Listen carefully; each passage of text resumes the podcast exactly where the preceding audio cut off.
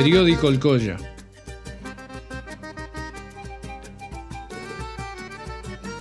Ailín Pacarín, Ailín Puchau, Ailín Zucca, Ailín Chisi, Aymanalia Kazanki.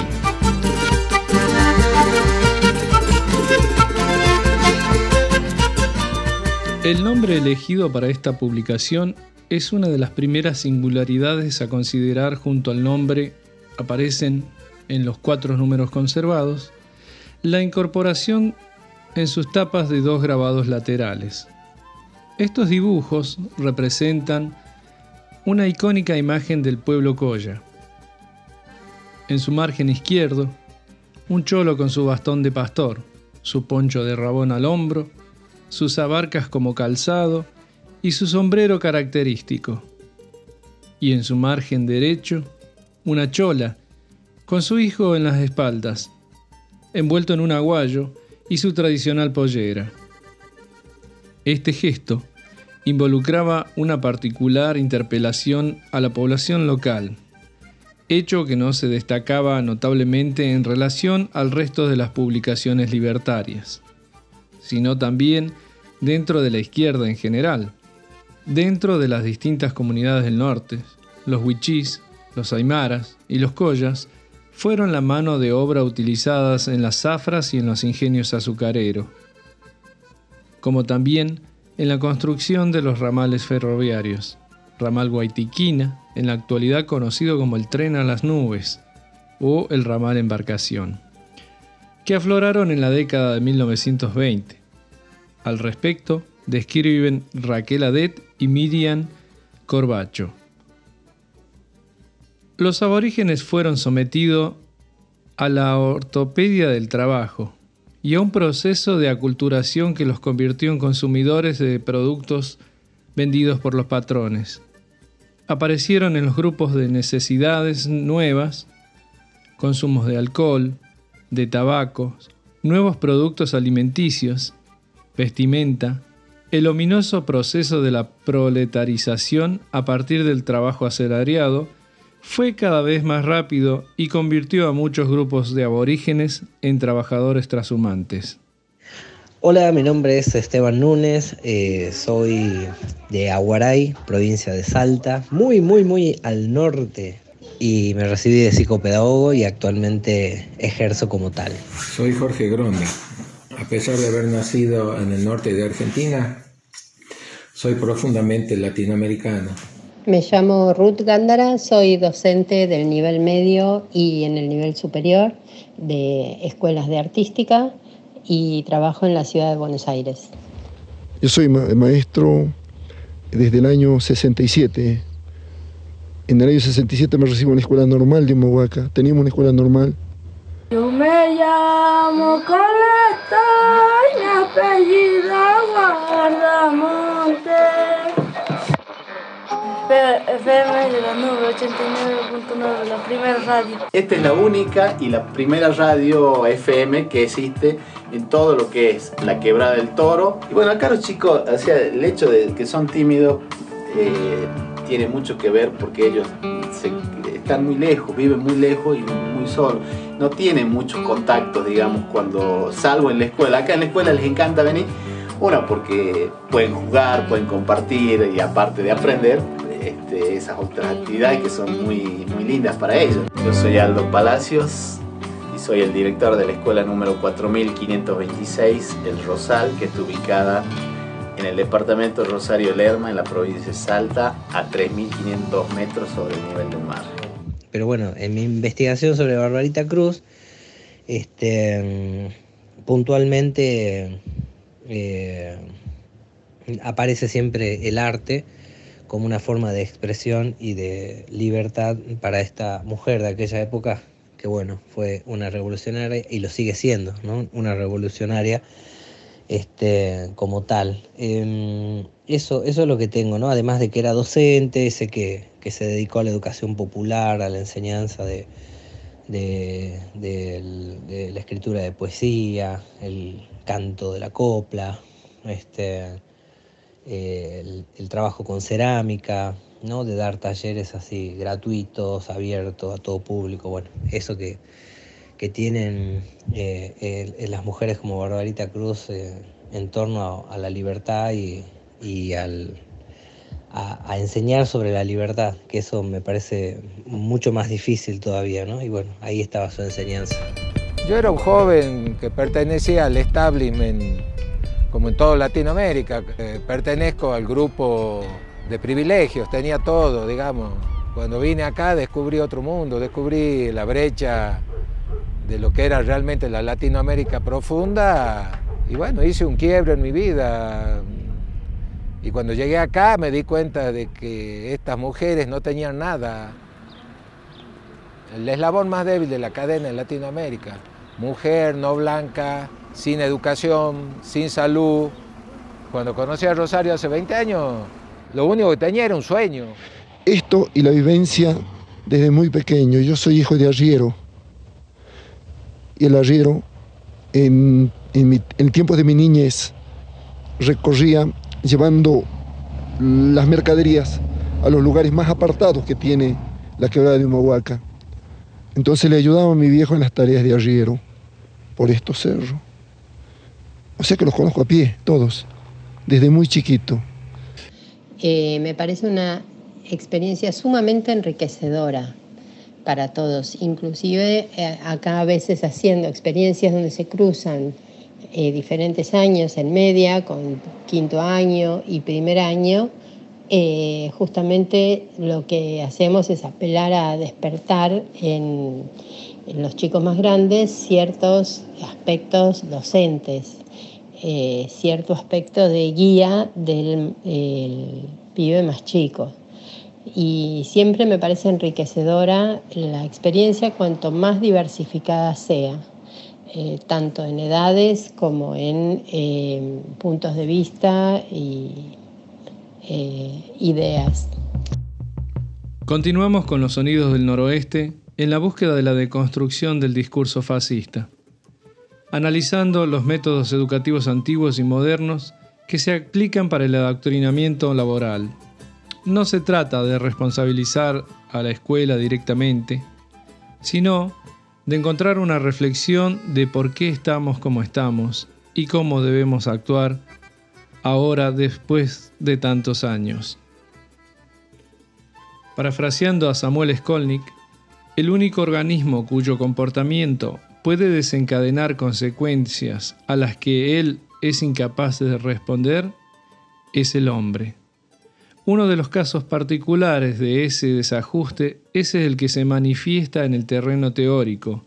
Es notorio que los hombres formulan problemas que no pueden resolver. Bueno, de repente esa educación de esa época este, sí tenía eh, cierto cierta cuestión inclusiva, porque insisto de que, bueno, si por ejemplo se, abrió una escuela, que era una escuela para todo público, ¿viste? No, era una escuela eh, como hoy que se, que se esconde tras esa cuestión de medio de excelencia y de exigencias, que hace que, que de repente alguien no quiera mandar a su hijo, por así decirlo, a ese lugar y prefiera una u otra escuela o bajo esa manta de excelencia, diga, sí, quiero que mi hijo, mi hija vaya a esa escuela porque dicen que lo, forman muy bien, aprenden un montón, bueno, ¿no? Siempre con esta idea de que, de que la cantidad es mejor, ¿no? Una cosa así, la cantidad y el contenido es lo mejor.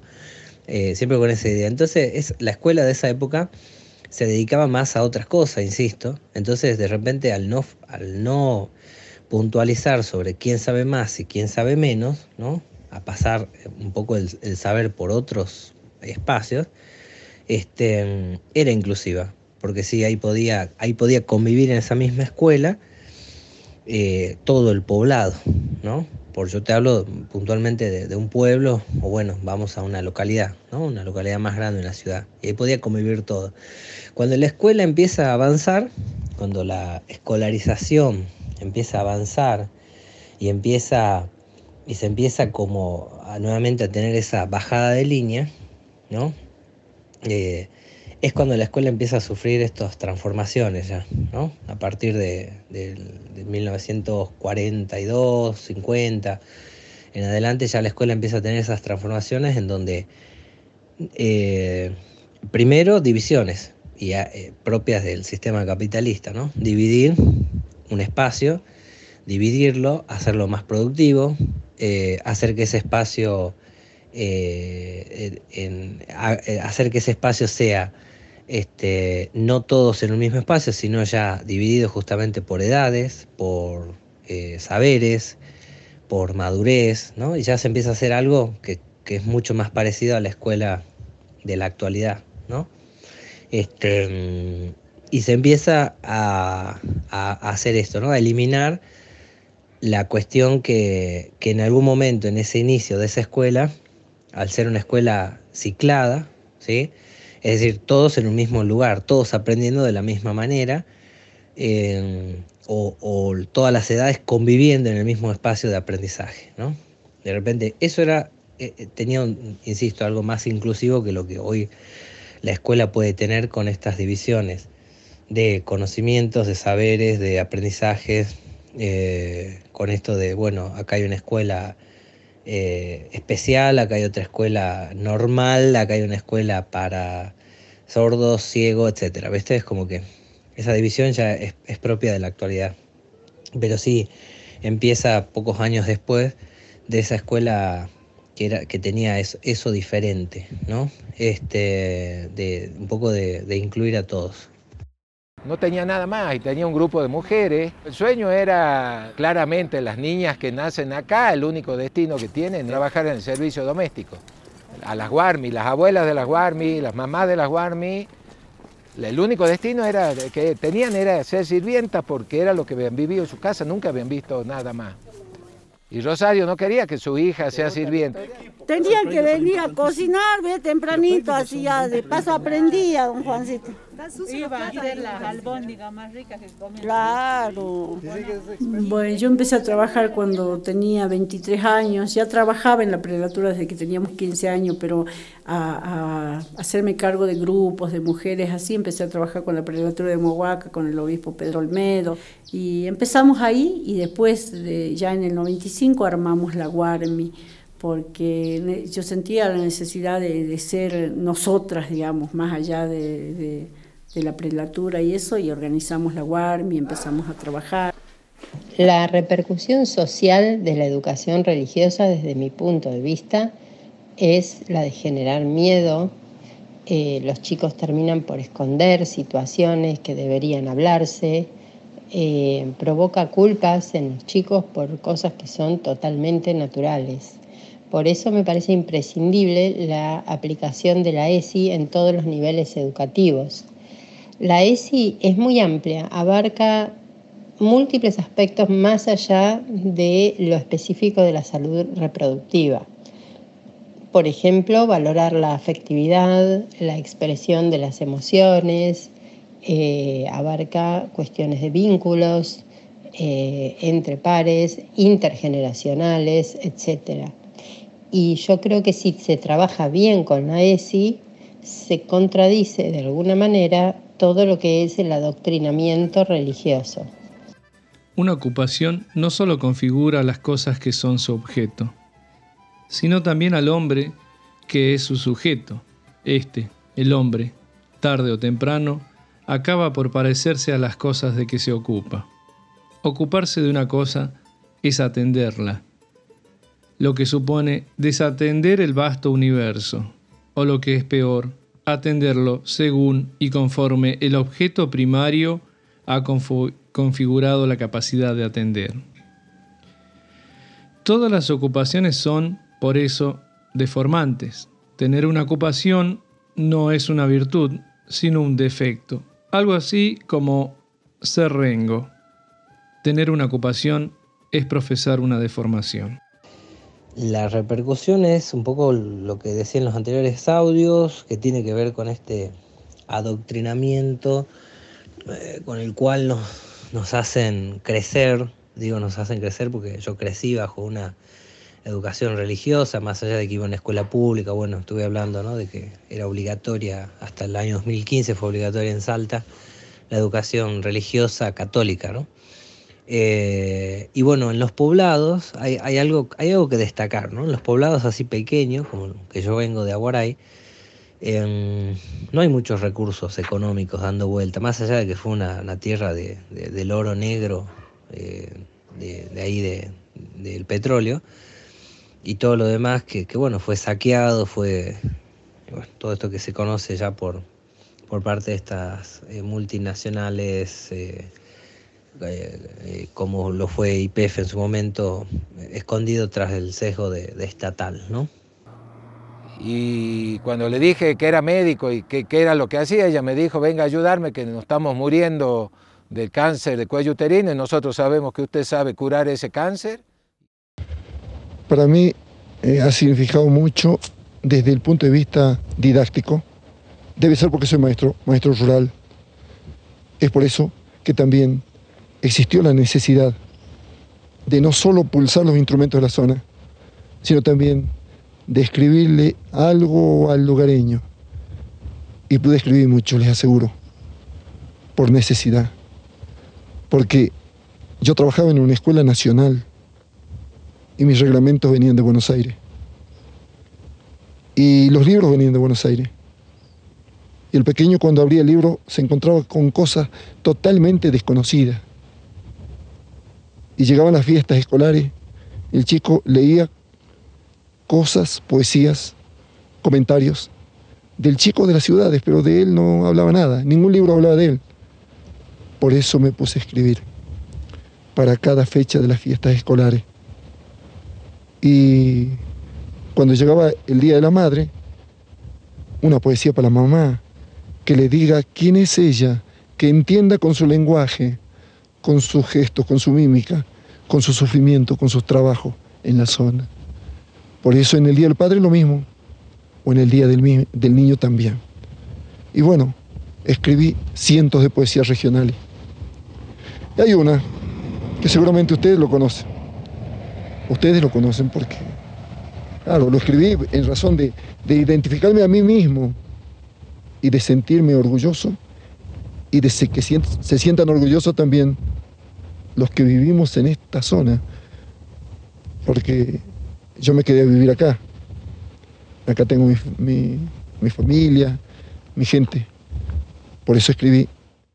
Hay que pensar, por ejemplo, que en las escuelas este, racionalistas que fundaron los anarquistas en Cuba, en Argentina, en España y en otros lugares, se enseñaban problemas como los siguientes de matemáticas. Sea, dado un, dado este, un obrero que fabrica un sombrero en una hora y dado un patrón que por ese sombrero este, fabricado por el obrero le paga un peso pero lo vende a 10 pesos, ¿cuánto dinero le robó el patrón al obrero? Esos eran los problemas de matemáticas que se enseñaban. Eh, era, en otras palabras, se trataba de enseñar a pensar este, no solo en forma libre, el libre, de hecho la figura del libre pensador es una figura muy importante para el anarquismo, sino también de poner en cuestión las ideas recibidas.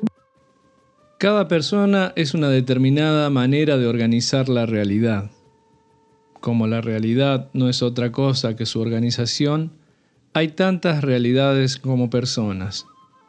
Eso no significa que haya muchas realidades ni muchas personas. Casi todos organizan la realidad de la misma manera. Mejor dicho, la reciben organizada de la tribu por medio de los brujos o la televisión. Y después logramos formarnos en la Puna, tener las 85 comunidades, ahora ya son 100 comunidades unidas.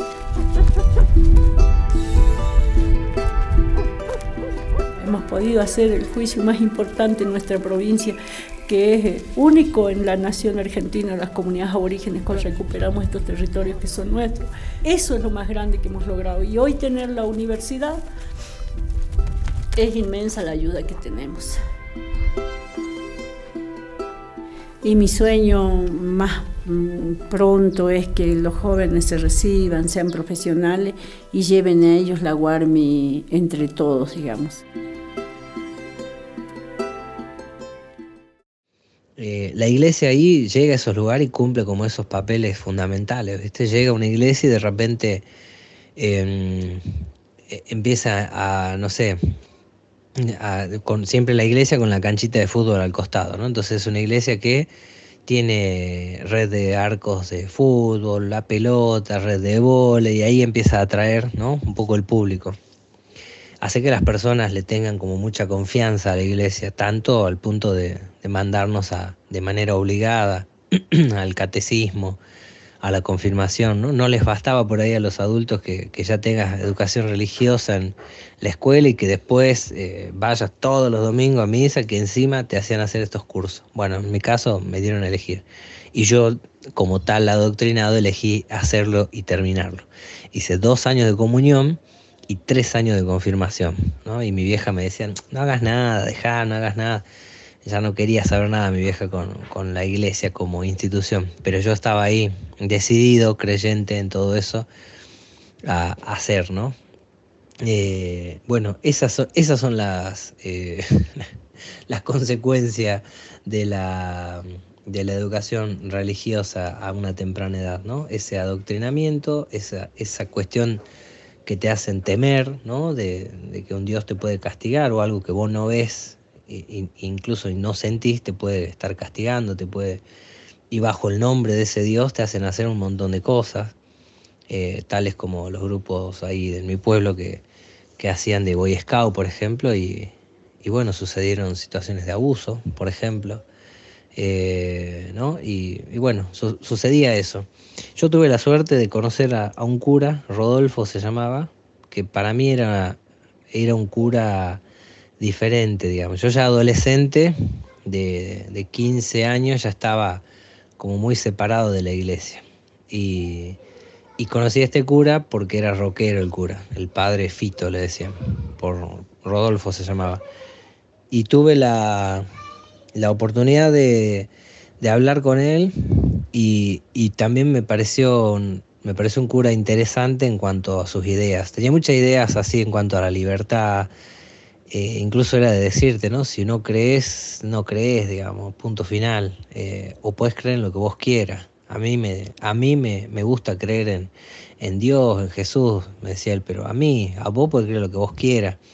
Y te empezaba a contar cosas que él había hecho en su juventud medio, eh, siempre así en onda en onda rebelde, ¿no? Un tipo que lo había perseguido la dictadura, un tipo que había estado secuestrado por la dictadura, que, que a, ¿cómo se dice? Este, despotricaba siempre contra la dictadura, em, que ya en aquella época, eh, digo, de aquella época de mis 15 años, él me hablaba del aborto como una cuestión a, a pensar todavía, no, no, él no me podía, él me decía no podía decir si era malo o bueno, había que pensarlo, decía.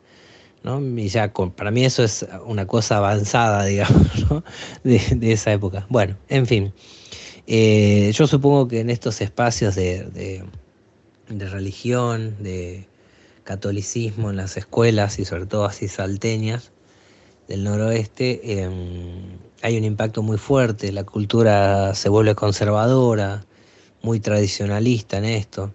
Entonces cuando hay ideas nuevas dando vuelta, eh, suele tener como mucha resistencia esas ideas nuevas. ¿no?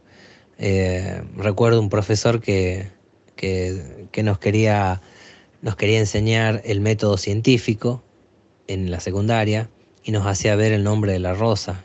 Y, y para muchas familias eso era como un pecado, estaba mal y más si nos querían enseñar un método científico, como que desafiaba, ¿no? Decían, a, la autoridad divina, ¿no? Y mira qué loco, porque esto estoy hablando del año 2000.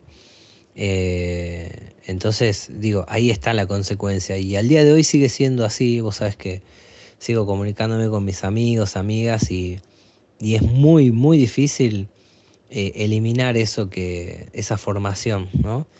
De repente mis amigos de mi edad eh, son muy creyentes y, bajo esa creencia se manejan y, bueno, actúan, ¿no? Y, actúan y prohíben, que eso es lo que me parece que, está mal.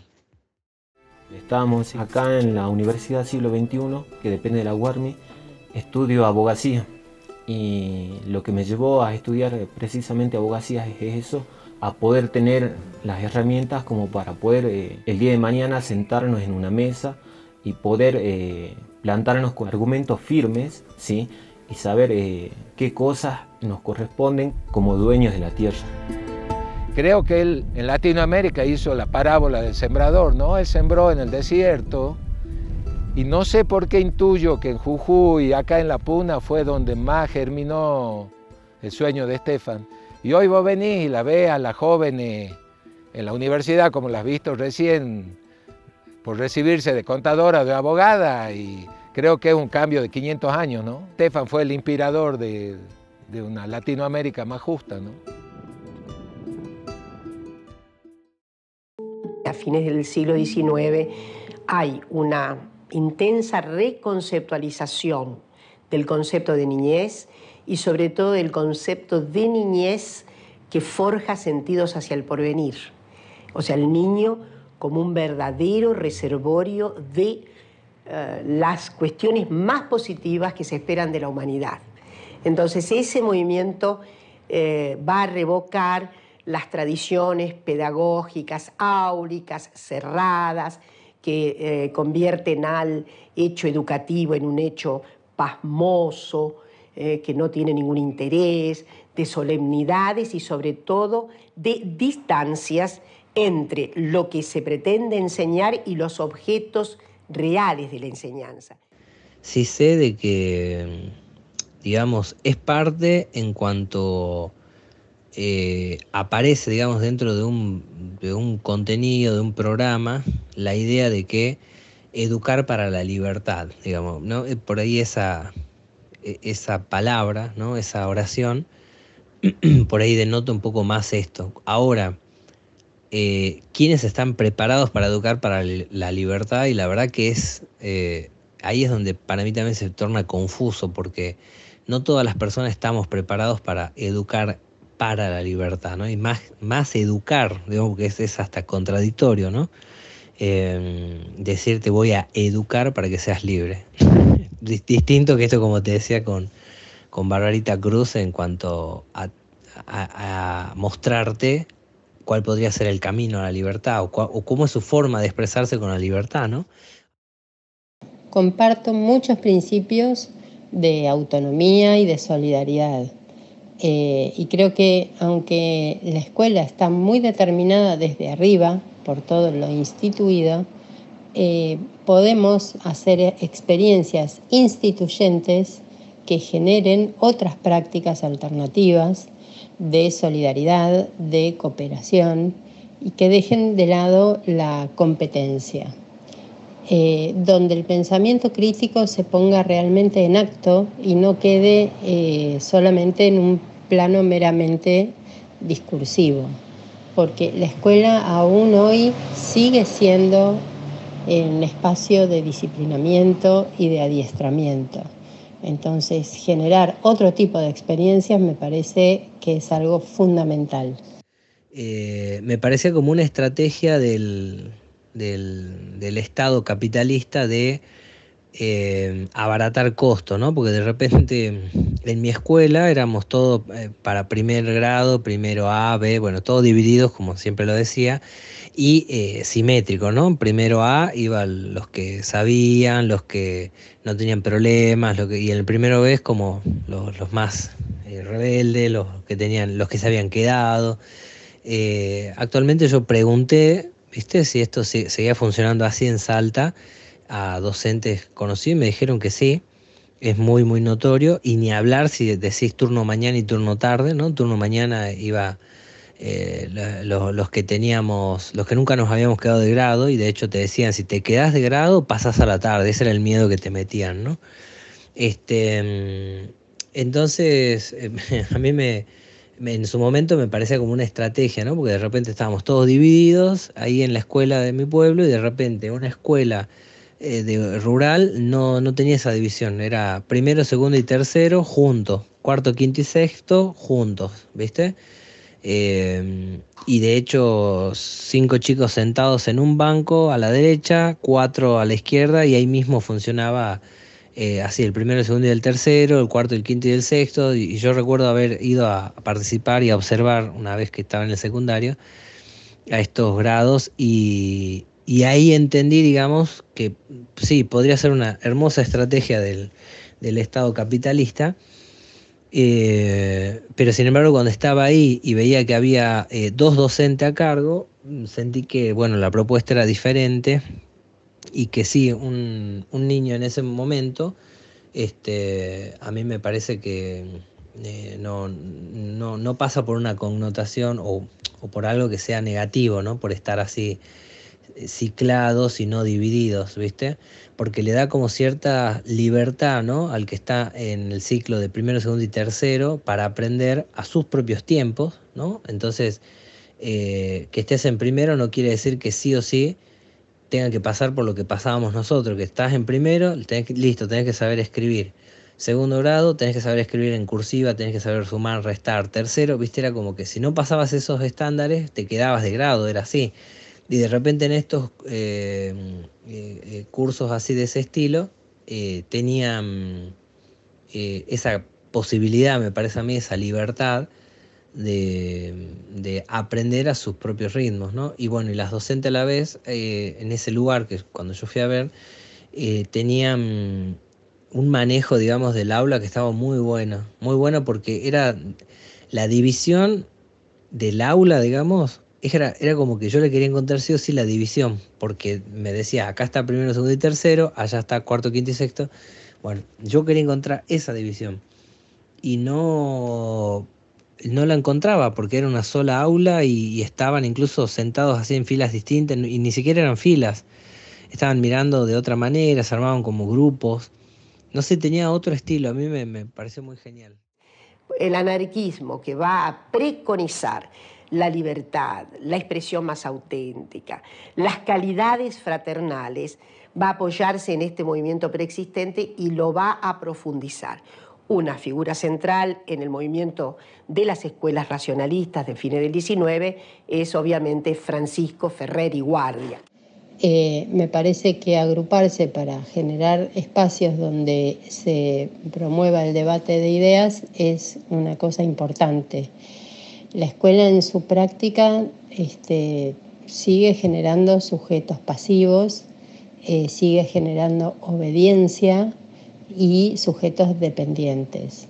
Toda iniciativa que se pueda hacer que contradiga esta lógica y que pueda eh, albergar otras subjetividades me parece que es muy bienvenida para mí están buenísimos si es que son planteados eh, de esa manera inclusiva, ¿no? No como en las escuelas, insisto, una escuela neuquina que de repente dice, abrimos un grado, un plurigrado, pero te mete ahí a, los pibes, a las pibas con, ponerle problemas de conducta, dificultades de, de aprendizaje, entonces arma como una cuestión más de no sabemos dónde meterlo, entonces creamos este espacio y no, y no tiene un espacio de eh, ni siquiera de contención, ¿viste? simplemente es un espacio para que transiten ahí la, eh, el año y, burocráticamente tratar de, decir, bueno, ya está, lo, le dimos un espacio. Y a mí eso no me parece ni inclusivo ni nada por el estilo.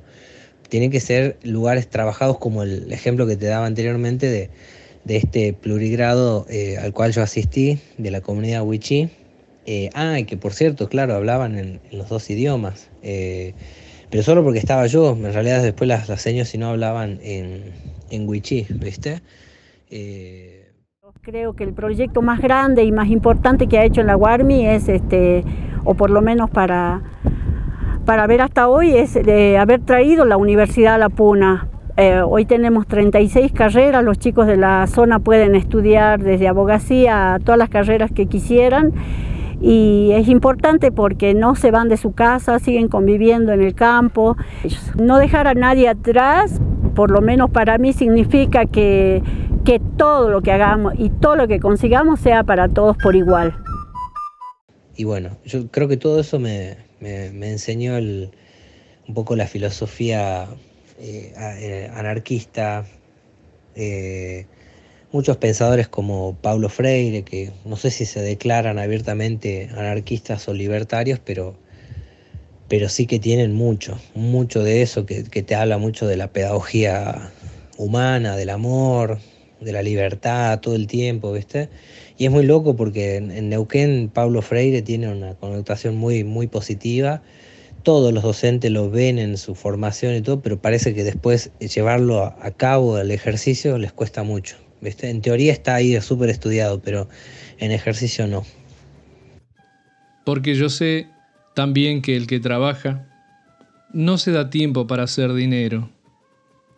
Y cuando destape un agujero, lo tendrá que tapar con su mortaja. Que le enseñaron a lustrar mi caja, pero no a preguntarme por qué muero. Y que a veces, por hombre y jornalero, con dos tragos asienta una migaja.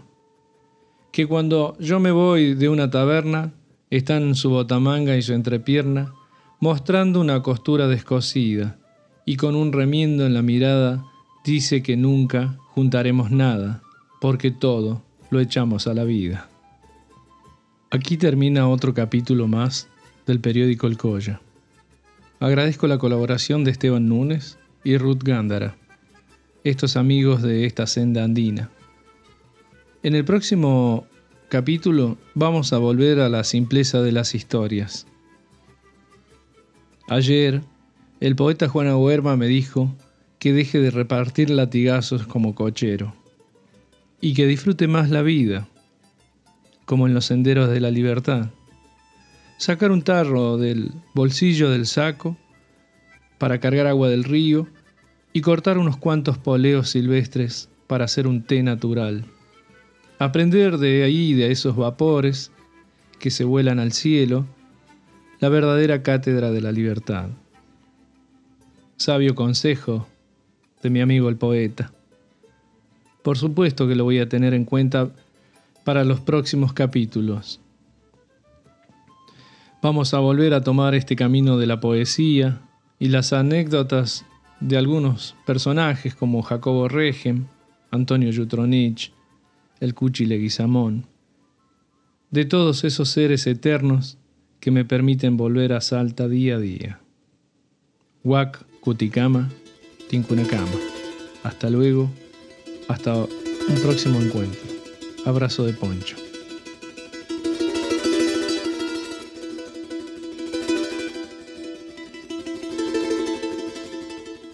No quiero más cerros. No quiero más cerros, me dijo apenada la dulce maestra, maestra callada.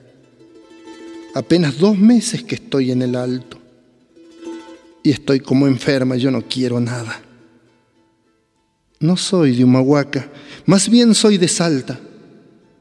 No he salido nunca porque no hizo falta.